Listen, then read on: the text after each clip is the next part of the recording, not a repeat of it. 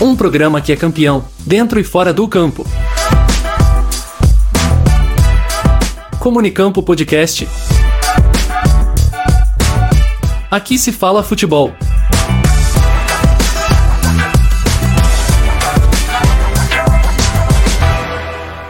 Alô, alô, vocês ouvintes do Comunicampo. Como em toda segunda-feira estamos aqui no Comunicampo Podcast do Comunicampo Estúdios. Eu sou o Nicolas Killing e tenho comigo para o programa de hoje Klaus Simões. Bem, Nicolas Killing, é, para todos que estão acompanhando aí o Comunicampo Podcast aqui no Comunicampo Studios, não com a mesma qualidade de todas as segundas-feiras, Estamos em processo de mudança, principalmente de estúdio, né? Nas transmissões lá do YouTube, vocês vão ver um novo cenário em breve.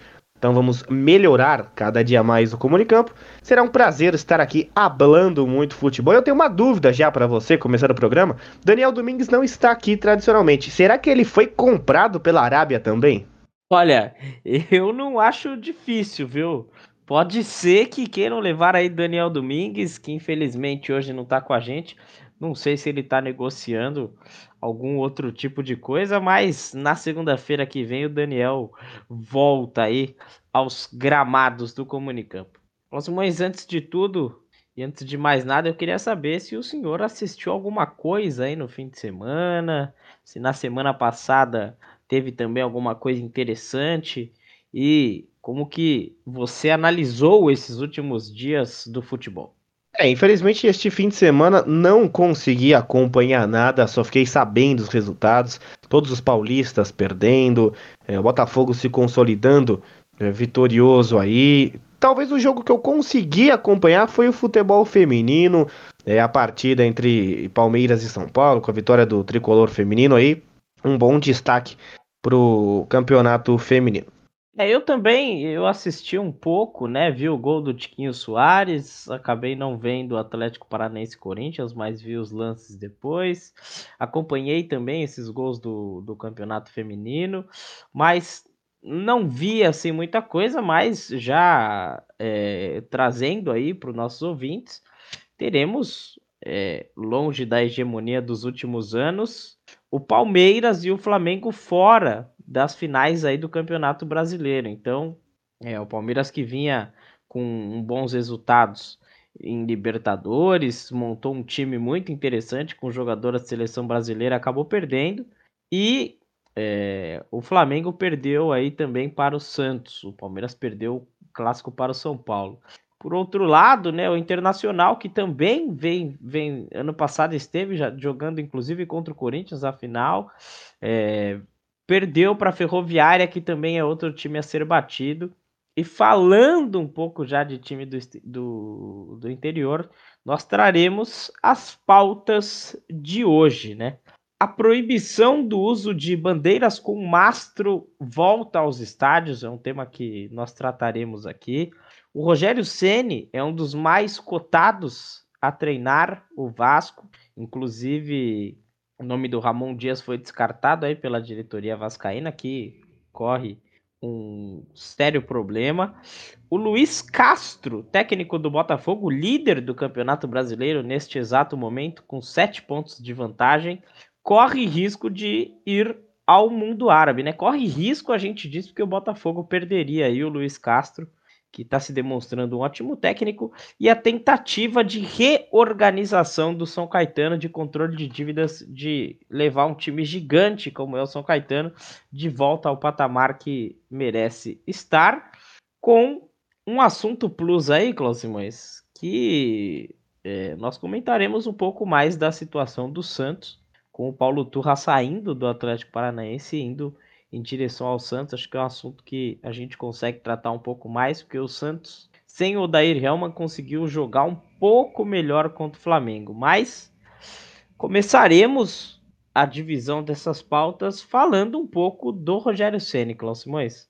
É, o Vasco demitiu aí o Maurício Barbieri e antes de tudo analisando a situação do Vasco, queria que você falasse um pouco do que foi esse trabalho do Maurício Barbieri não deram tempo necessário, Nicolas Klein, pro Barbieri trabalhar. Ele é um excelente técnico, Inclusive, é, o levaria para a seleção brasileira, já que estamos sem opções, já que Ancelotti é uma coisa que eu acho absurda, mas não deram chance para o Barbieri trabalhar. Ele levou o Bragantino para algo bem maior do que é hoje. É, o elenco do Vasco é ruim, tá? Não adianta você colocar Léo Pelé, Lucas Piton, você comprar o Ivan e deixar ele no é, emprestar o Ivan, né, e deixar ele no banco. É, Pedro Raul, não, isso, galera, isso não é jogador de qualidade. Isso é jogador de série B. Pedro Raul jogou bem no Goiás, Jogou bem no Botafogo, mas é jogador de Série B, não é um jogador de impacto. Lucas Piton não é um jogador de impacto. Léo Pelé é horrível, não adianta você colocar esses jogadores num time do Vasco e achar que eles vão dar certo. O melhor ali é o Pumita Rodrigues. É, mandaram o Nenê embora, que era uma organização, era uma cabeça do time, e querem que o Barbieri faça milagre. Então o Barbieri foi muito prejudicado nesse time do Vasco. É até melhor para a carreira dele que ele saia do Vasco, porque o destino do Vasco todo mundo sabe qual que é, né? É uma belíssima segunda divisão. E Rogério Ceni é tapa-buraco. Para começar, Rogério Ceni é um tapa-buraco muito grande. Não é um técnico bom, é um técnico com sorte que chegou e foi campeão lá no Flamengo que já estava organizado e não era por ele. Porque quando ele realmente começou um trabalho do zero que foi no ano seguinte, ele não levou o Flamengo a nada. Não acho que o Rogério Ceni seja um técnico pro Vasco, não tem identificação com o Vasco, tá certo, ele só tem identificação com o São Paulo. Mas com o Fortaleza ele criou uma identificação. É um time que, que pode ser uma, identificado com o Rogério. Sabe? Um time aguerrido, um time que luta. Talvez o Rogério pudesse treinar o Fluminense. Mas o Vasco não tem identificação com o Rogério. Não vai dar certo. Se isso se concretizar, é, ele vai ficar pouquíssimo tempo, igual ele ficou no Cruzeiro, e ele vai sair. É, vamos esperar para ver o que vai acontecer, mas eu acho que o Rogério Ceni não dará certo nessa equipe aí do do possante Vasco da Gama. Mas Nicolas Cini, vamos e convenhamos que o Vasco é uma incógnita, né? É, a 777 lá comprou o Vasco e até agora não fez nenhuma melhoria.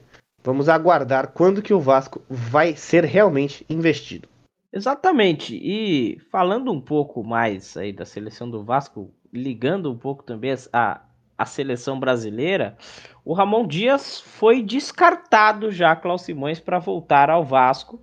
E no entendimento do, da diretoria do Vasco, o Rogério Ceni é bem avaliado porque ele, ele tem aquele jeitão boleiro, apesar de parafrasear aí o Milton Leite, ele tem um estilo mais ou menos é, boleiro, já trabalhou com o Léo, que é considerado uma das peças chaves do elenco do Vasco. O argentino Ramon Dias foi descartado, ele era o treinador do Al Hilal, é, nem, foi, nem chegou a ser cogitado para o time do Vasco. A gente tem o Fábio Carilli também, que poderia ser um possível nome a se levantar. E tem inclusive o Cuca, né? Que também poderia ser um outro nome. Mas, inclusive, Cláudio Simões, eu estava falando ontem, né, meu? Encontrei meu avô, meu avô é São Paulino, e falei para ele, falei, olha, o, o Rogério vai parar no Vasco e a gente. Você acha que o Rogério vai dar o aceite se o Vasco procurá-lo? Eu acredito que sim, ele precisa trabalhar, ele precisa estar dentro do mercado, ele tem que se, se provar ainda, porque ele não se provou. Duas passagens do São Paulo, duas passagens ruins né, no time que colocou ele para o mundo. Mas eu acho que o Rogério Senna aceitaria sim. Mas o Ramon Menezes, que está na seleção brasileira, é o melhor para assumir o Vasco, viu? Ele deveria sair da seleção e assumir o Vasco de volta para continuar um trabalho que interromperam ele, tá? Que queimaram ele e boicotaram o trabalho dele no Vasco. Então, o Rogério Ceni com certeza aceitaria, porque o Rogério Ceni aceita qualquer coisa, né? E lembrar que o Rogério Ceni é um traíra, né? O que ele fez com o Fortaleza, de ir pro Cruzeiro, ficar um tempinho, depois ele volta pro Fortaleza com o rabo entre as pernas. O Rogério Ceni é um traíra. Se o Rogério Ceni assume o Vasco e outro time chama, se o Voivoda vai, sei lá, para qualquer clube se cai o técnico do Corinthians e o Voivoda assume, o Rogério Ceni vai pro Fortaleza. Então, é, não dá para confiar no Rogério, mas ele aceitaria sim. Então, passando já um pouco aí pro próximo assunto, mas também com técnico, tem uma investida do Al Nasser, time inclusive que joga o Cristiano Ronaldo e que tá levando uma banca enorme de jogadores, quer o treinador do Botafogo, Luiz Castro, Klaus Simões, o mundo árabe volta a querer tudo que está indo bem e oferecendo uma bolada ao Luiz Castro. Olha, se o Luiz Castro sair do Botafogo para ir para a Arábia somente por dinheiro, é, mostra uma má índole ou um mau caratismo dele, que eu acredito que ele não vá, tá? Eu acredito que isso só seja um assédio muito forte. Ele tá num time que é uma SAF norte-americana, que é a SAF do John Textor, mesmo dono do Crystal Palace, de times é, espalhados pelo mundo, time na Austrália. Então, é muito melhor ele garantir o dinheiro norte-americano do que um dinheiro que a gente sabe que não é limpo, um dinheiro que a gente sabe que não é legal, que é feito sobre muita exploração. Ok, é dinheiro, mas o dinheiro do John Textor são de empresas norte-americanas que conseguiram se consolidar. Já o dinheiro da Arábia, a gente não sabe. E outra, você vai disputar o quê? Que graça tem você ganhar o campeonato árabe? O sauditão? Qual que. que o, o, futebol lá nem existe. Se não fossem os jogadores que estão saindo da Europa e indo para lá pro dinheiro, futebol lá nem existe. Tudo que eles fazem com as crianças, com as mulheres, com os homossexuais. Então, por que, que você vai para um lugar desse, sabe? Um, uma cultura totalmente errônea, que as pessoas é, não prestam atenção na hora de ir lá e depois reclamam, inclusive. Então, é muito mais prazeroso você ganhar o Campeonato Brasileiro com o Botafogo, que ganhou uma vez, e você vai ficar na história de ganhar por um time que nunca ganha nada, nunca ganha nem Campeonato Carioca. Então, o, John, o Luiz Castro ele vai se projetar para a Europa por ter ganhado um Campeonato Brasileiro que é difícil de se ganhar por um time que nunca ganha. Então seria muito mais legal para o Luiz Castro isso do que sair no meio da temporada. Isso aconteceu com o Cudê. O Internacional poderia ser campeão. E aí ele sai do Internacional, vai para o Celta de Vigo. O Celta de Vigo é rebaixado e ele volta para onde? Volta para o Brasil. Volta para o Atlético Mineiro e a torcida expulsou ele lá, né? Ensinando ele a tática. Então eu acredito que o Luiz Castro por mais que venha muito dinheiro, agora ele não vai sair. Se ele sair em janeiro com o Botafogo campeão ou o Botafogo em segundo ou terceiro lugar, que é algo que o Botafogo não chega há muitos anos, a melhor colocação nos últimos 15 anos do Botafogo foi um sexto lugar. Então, se ele chegar em segundo, já tá bom. Mas eu espero que o Botafogo seja campeão. Torço pro Botafogo, inclusive esse ano, levantar a taça do Brasileirão. Mas o Luiz Castro não deveria aceitar e eu acredito que ele não vai aceitar. Se ele não saiu do Botafogo, quando o Botafogo quase foi rebaixado no ano passado e ele prometeu mudanças, não é agora que ele vai sair. A ideia de treinar o Cristiano Ronaldo pode auxiliar na decisão do Luiz Castro, Cláudio Mais? Se fosse um Cristiano Ronaldo novo, tudo bem, mas é um Cristiano Ronaldo velho, que já não, não tem mais o que provar para ninguém na carreira dele que é magnífica, mas também que não vai render muita coisa, porque o Cristiano Ronaldo não tá fazendo gol lá não tá jogando bem lá. Briga com a torcida, mostra dedo pra torcida, mostra genitais pra torcida, sabe? Ele briga com a torcida adversária, ele é punido, ele é estressado. E eu acredito que o Cristiano Ronaldo abriu portas para os jogadores da Europa irem para lá, mas em breve ele vai sair. Ele vai para os Estados Unidos porque o Messi tá lá. Então, o desejo muito grande do Cristiano Ronaldo é jogar na MLS para poder se concretizar aí por algo maior. Mas Luiz Castro treinar o Cristiano Ronaldo, por mais que os dois sejam portugueses, é, acho que não vai acontecer, não. Mas quem provavelmente poderia assumir o Botafogo caso Luiz Castro saia? Que nome que você acha que pode chegar assim no Botafogo? Não tem um nome hoje para o Botafogo. De verdade, não tem um nome é, ideal para o Botafogo. Acho que o Luiz Castro ele acertou, ele entendeu o Botafogo pelo tempo que ele está lá. Mas se o Botafogo perder o Luiz Castro, é, vai ser uma regressão muito grande, né? Quem sabe é, um Silvinho da vida assumindo aí, vai ficar rodando técnicos, mas hoje não tem ninguém. Um Vitor Pereira pode pintar aí, mas teria que vir um, um Jorge Jesus, tem dinheiro para contratar, sabe? Vai ter que vir um cara assim para poder ser contratado realmente.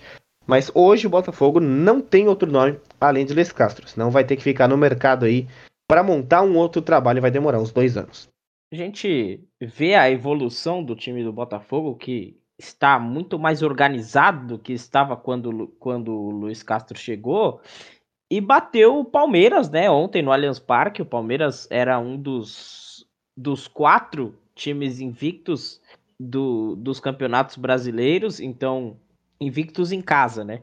Então tinha o Palmeiras e o Grêmio na Série A e na Série D o Operário do Paraná e o Botafogo da Paraíba. Desculpe, na, na Série D ou na Série C, eu vou confirmar isso, mas é, Klaus Simões ontem, após o jogo, o Abel Ferreira não cumprimentou o compatriota Luiz Castro depois do jogo. Luiz Castro foi atrás dele e o Abel Ferreira já tinha corrido direto ao vestiário. E o Tiquinho Soares está sendo aí o cara né, do Botafogo até aqui, mas uma evolução muito boa do trabalho do Luiz Castro que faz ele ter essa visibilidade e um papelão mais uma vez do Abel Ferreira, Cláudio Mois. Abel Ferreira é um mau caráter, né? Como diria o Paulo Roberto Martins, é um sem vergonha, é um safado, é, é, é o resto das castratas do universo, que nem diria o Huawei. O Abel Ferreira é um pífio ser humano, é um técnico bom, mas é um pífio de ser humano. Não tenho o que falar, ele é um mau perdedor. É, não tenho o que dizer sobre um cara que não tem caráter. Quando um homem não tem caráter, ele não é nada. Então o Abel Ferreira é nada como um ser humano se é que podemos falar de comparar uma planta, um ser vivo com o Abel Ferreira, que é adubo como um ser humano, né? É, já o Tiquinho Soares evoluiu muito, né? Com o Luiz Castro, evoluiu muito com esse Botafogo. Como que esse Botafogo é organizado com tão pouco, né? Com um Tietê no, no campo, né? É, é um trabalho muito bom.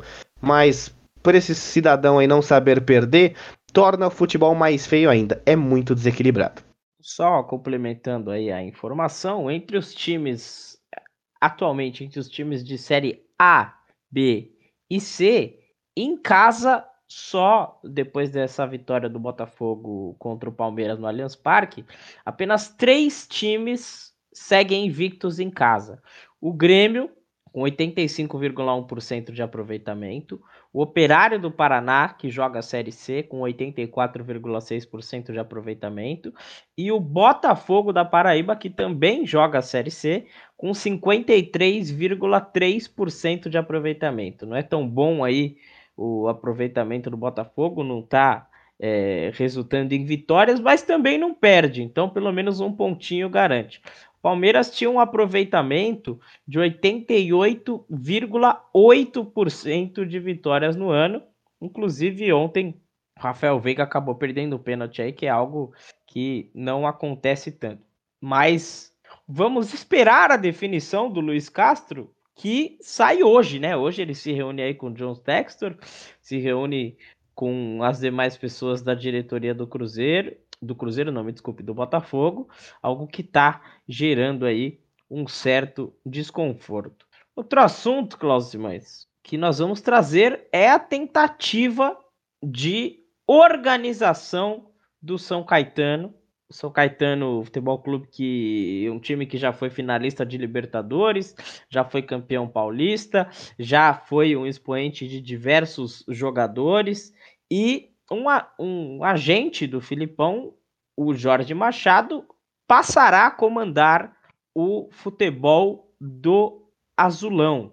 No ano que vem, o, o São Caetano jogará a Série A3, mas busca aí com o empresário Jorge Machado, é, um time que é gigantesco, o São Caetano busca melhorar o seu estilo de finanças, o seu estilo de jogadores e o São Caetano tem apenas 33 anos, mas foi duas vezes vice-campeão brasileiro e chegou na final da Libertadores em 2002 e ganhou o título paulista em 2004. Depois, infelizmente, só decaiu o time do São Caetano. Antes de falar dessa nova função do Jorge Machado, eu queria que você falasse um pouco de, do que levou o São Caetano a essa queda tão meteórica, assim como foi o acesso meteórico do São Caetano no futebol brasileiro. Uma correção rápida, o senhor falou São Caetano Futebol Clube, Nicolas Klein, é Associação Desportiva São Caetano. O AD São Caetano, né? Mas continuando aqui, é um clube que eu tenho um carinho muito grande e conheço bastante da história deles e infelizmente a debandada foi quando a família Klein, que é a mesma dona da Casas Bahia, usufruiu do dinheiro com ilegalidades, né? É, inclusive alguns veículos de comunicação veicularam isso com prostituição, É, tem tudo na internet para quem quiser pesquisar aí. Mas é realmente muito triste o que aconteceu com o São Caetano. E o mau uso da diretoria do dinheiro. É uma reforma do, Ana, do Anacleto Campanella que nunca aconteceu. E foram gastando, gastando, gastando. Todo mundo que passou por lá. E hoje o São Caetano virou uma piada quando o MC Livinho, que não sabe nem cantar, quanto mais jogar futebol, vai jogar futebol profissional no São Caetano. Então aí você vê que virou uma piada, virou uma várzea, virou gracinha. É, eu lembro que eles contrataram o Christian, jogador do Corinthians, que hoje está na várzea, inclusive, e o Christian não recebeu e foi embora. Então, é, foi mau uso do dinheiro e má gestão, má administração do São Caetano. Então, hoje a prefeitura tem uma parte do clube de novo e investidores estão tentando reaver esse clube aí milenar, né? Um clube que já foi é, do milenar que eu digo dos millennials, né? Dessa nova geração, São Caetano é muito presente, talvez de quem tenha 50 anos, o São Caetano não é presente, mas nós que temos até 30 anos, é muito presente aí na vida de todo mundo. Um time que chegou muito longe, só não conseguiu ganhar o título da Libertadores, mas foi finalista. Então, é um elenco muito bom. E também a morte do Serginho dentro de campo, né? Rendeu muitos processos e muitos muito dinheiro do São Caetano e ali começava, né, um grande uma grande perda da equipe do São Caetano ficou muito abalada, veio o primeiro rebaixamento e um time que está na A3 mesmo que se ganhar a Copa Paulista não vai para a Série D. Precisa estar na A2 com as novas regras da Copa Paulista. Então eu torço para que o São Caetano seja novamente colocado aí é, em patamares mais altos. É, então passar umas informações aqui sobre o São Caetano, né? O São Caetano começa a Copa Paulista contra o Esporte Clube São Bernardo numa num clássico, né? Não é o o Bernô, não é o São Bernardo da camisa amarela e preta, é o outro, que é alvinegro, mas no dia 1 de julho. O Azulão está no grupo 3, ao lado de, da Portuguesa, da Portuguesa Santista, então mais um clássico, do Santo André, um dos maiores clássicos aí também do interior paulista, e do São José. Klaus Simões ainda não existe o, o quanto né, o Jorge Machado vai investir propriamente no São Caetano, mas tudo indica que pode, de algum modo, reerguer e ajudar o São Caetano, porque até na, nas falas, na vontade do Jorge Machado, é de trazer de volta o São Caetano ao mais alto posto do futebol brasileiro. E esperamos que ele consiga, viu? É um cara que já entende muito de futebol. É um cara que tem o dom aí para sair de, algumas crises, então a gente torce que ele recupere aí o futebol do São Caetano. A gente fica muito feliz por alguém estar tentando investir é, nesse clube aí tão, tão tradicional do interior paulista. E agora vamos ao assunto principal de hoje, que é uma nova proibição do uso de bandeiras com mastro nos gramados, nos gramados não, né? Porque não pode entrar com, com a bandeira e com o mastro no gramado. Nas arquibancadas do futebol brasileiro, Cláudio Mois. Belíssima de uma palhaçada, viu, Nicolas Killing? É... O material estava liberado desde julho de 2022, após 26 anos proibidos.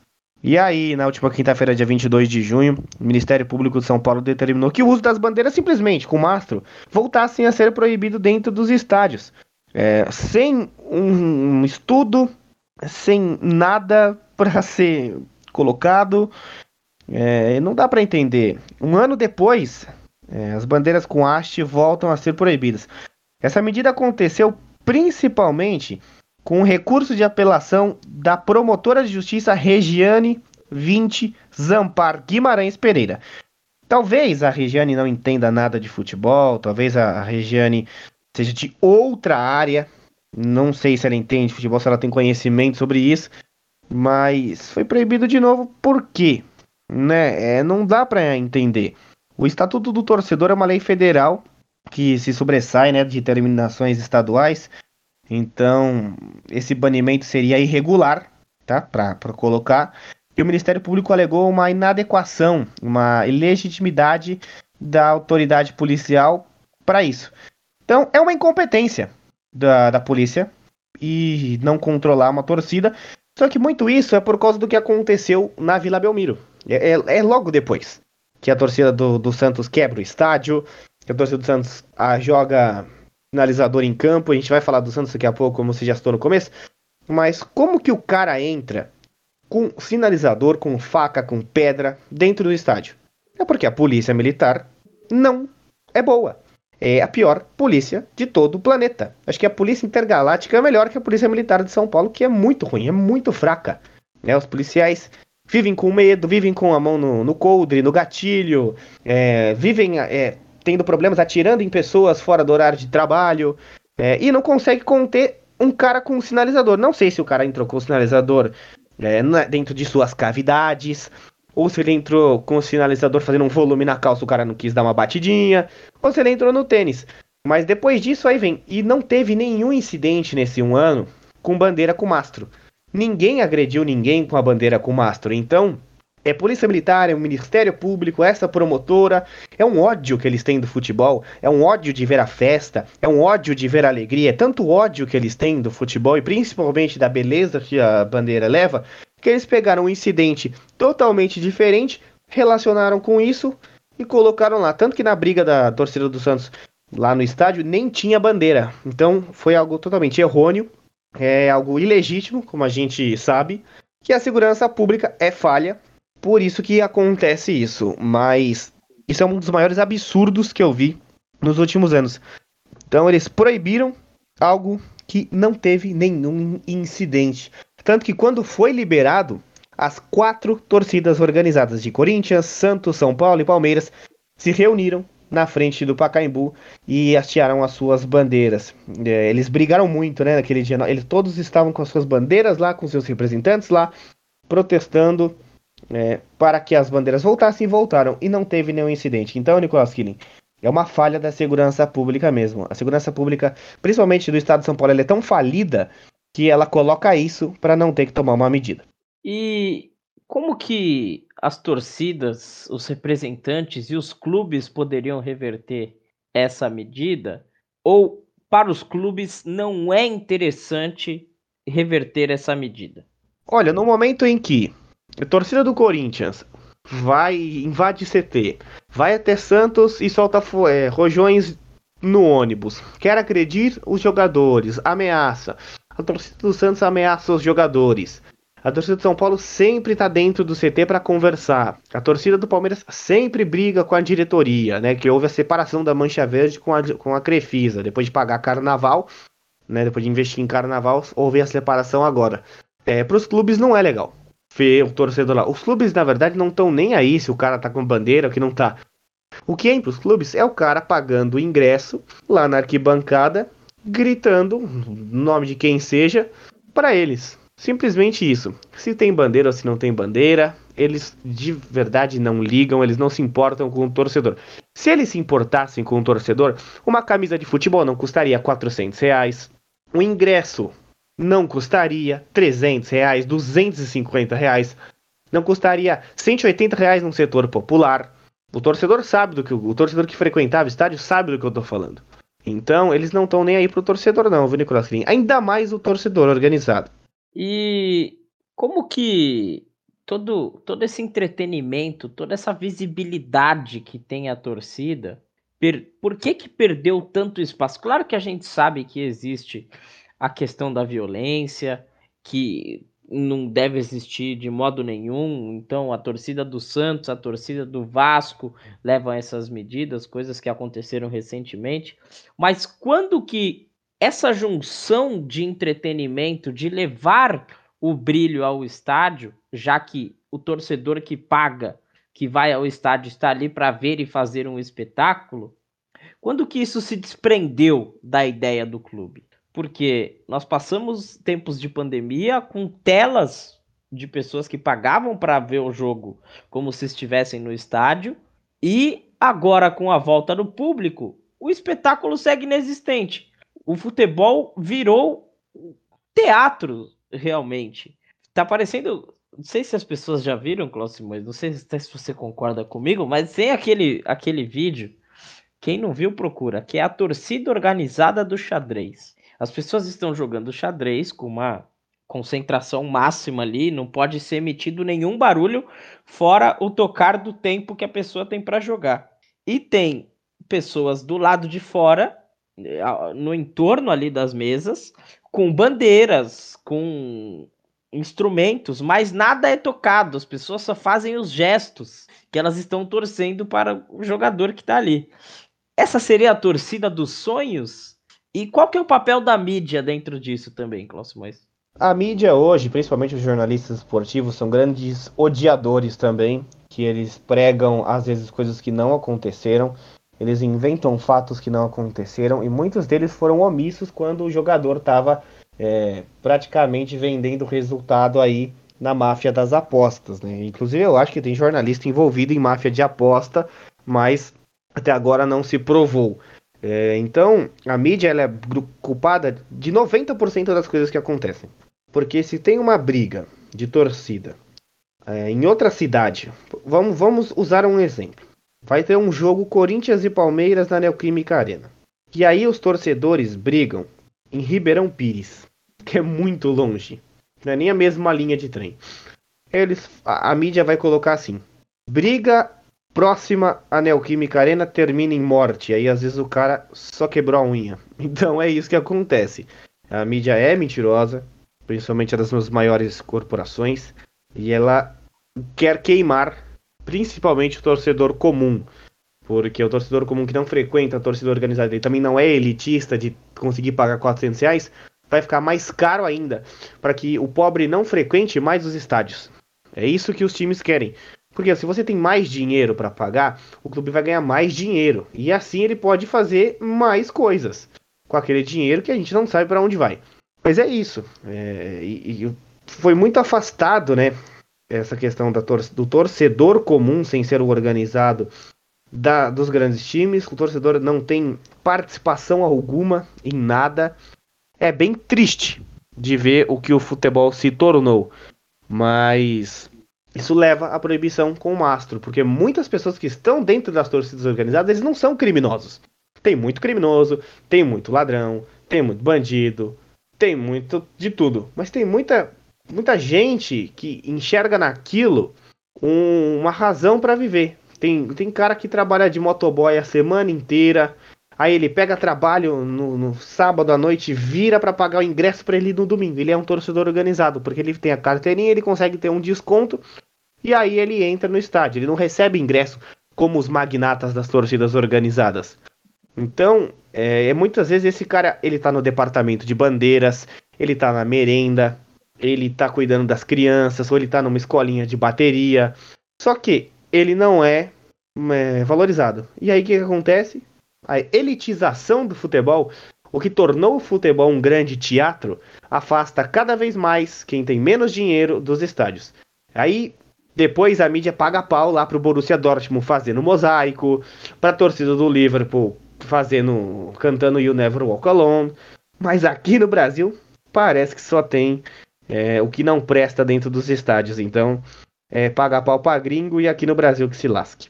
Será que algum dia, Klaus Simões, nós voltaremos a ter segurança nos estádios? Ou para os clubes é bom esse tipo de coisa porque acaba criando coisas que fazem o ingresso aumentar? Tô, tô, tô criando algumas hipóteses aqui porque o que acontece é o seguinte: se existe um problema com uma torcida organizada e muitas vezes a pessoa comum não consegue comprar o ingresso, o ingresso aumenta. Aí quem consegue pagar vai lá para ver realmente um teatro, vai para ver o jogo sentado e essa é uma das reclamações que a gente possui de ver o jogo ali de um modo monótono, sem gritar o nome do seu clube ou sem xingar alguém que por muitas vezes acaba não fazendo parte do esporte como a gente gostaria de ter. Isso pelo que a gente está analisando aqui, é bom para os clubes. Então, para o clube, acaba sendo vantajoso, de certo modo, que não haja segurança. Porque dessa forma, ele consegue alegar que as coisas que ele coloca para aumentar a segurança que são praticamente nulas, gera um acréscimo no ingresso e cada vez mais isso vai aumentando. E aonde nós vamos parar? Olha, Nicolasini, a gente vai fazer um programa é, daqui a um tempo falando sobre os, o hooliganismo, né? Como a Margaret Thatcher conseguiu acabar com o hooliganismo e como que é organizado na Premier League. É, um grande exemplo que deveria acontecer aqui no Brasil é polícia cuida de rua, de estádio cuida seguranças. Então, os seguranças deveriam cuidar do próprio patrimônio. Os clubes têm que pagar mais stewards, mais seguranças, entendeu? Para conter esses torcedores. Só que aí eu imagino que o torcedor, o time contrate um cara que não torce para aquele clube. Você acha que ele não vai se vingar do torcedor? Porque no Brasil é muito disso mas seria obrigação dos clubes contratarem seguranças e remover a polícia militar de dentro dos estádios, que não é lugar para ela estar tá ali. Ela para ela estar tá ali, ela tem que pagar ingresso porque é um lugar privado, não é um lugar público. Se for um jogo organizado pela prefeitura dentro do Pacaembu, que nem é mais público, né? Então vamos colocar um estádio público aqui, é, o estádio do Santo André, que ele é pertence à prefeitura e o Ramalhão manda os jogos lá aí a polícia militar pode estar lá dentro. Senão o policial tem que pagar ingresso também. Não tem essa, não é um evento público. E os clubes têm que ser obrigados a terem seguranças. Porque fica fácil assim, porque o clube não paga nada para a polícia, vai lá, faz um acordo e tá lá dentro. Então os clubes têm que começar a ser é, responsabilizados sim pelo que a torcida faz, e eles têm que ser responsabilizados por eles não terem segurança suficientes, principalmente essas arenas de Copa aí, é, que os caras fazem o que quer. Então é muito beneficioso para o clube. Tudo o que você falou, realmente o clube ganha muito dinheiro e o torcedor fica de lado. E se o torcedor tá apanhando ou não, o clube não liga. E nota oficial no Instagram não cola mais. Então, chegando aí no nosso tema bônus, né? Porque infelizmente estão acabando com a qualidade dos nossos estádios. Digo qualidade de espetáculo, não a qualidade das arenas, porque isso tem melhorado cada vez mais. É... O Filipão, Klaus Simões, aceitou ir treinar o Atlético Mineiro depois de dizer que não iria treinar mais nenhum clube. O Santos demitiu o Dair Helman, o Atlético Paranaense demitiu o Paulo Turra e o Paulo Turra foi para o Santos. Já estava tudo armado? Olha, esse assunto foi tema da semana passada, né? O Daniel Domingues comentou sobre isso, sobre o Felipão, sobre o Paulo Turra. Foi crocodilagem, né? do, do Atlético Paranaense com o Paulo Turra, que não tem responsabilidade nenhuma que o Felipão faz. O Felipão era auxiliar técnico. Quem era o treinador do Atlético Paranaense era o Paulo Turra, que se mostrou um bom treinador. Talvez queime a carreira dele agora no Santos, que é mal organizado. É, de todas as diretorias do Brasil, e olha que tão, são muitas ruins, a do Santos é uma das piores. A história que o Santos tem a exploração de dinheiro que o Santos poderia fazer com a sua marca e não faz, ou faz e a gente não sabe onde está o dinheiro, é incrível. E o Odair Hellman não tem culpa nenhuma do Santos ser a porcaria que está sendo. Os jogadores do Santos são, são culpados. Tem que renovar o elenco do Santos inteiro. Compra o Soteudo, não faz planejamento, tá devendo. O Santos está devendo pro Ricardo Oliveira ainda, pro Leandro Damião, tá pagando esses caras ainda. Para você ver quanto tempo que o Santos está endividado. O Santos está devendo lá o, o, o, estuprador italiano, né? O brasileiro, né? Que estuprou na Itália, que eu não cito mais o nome dele. É, tá devendo muita gente.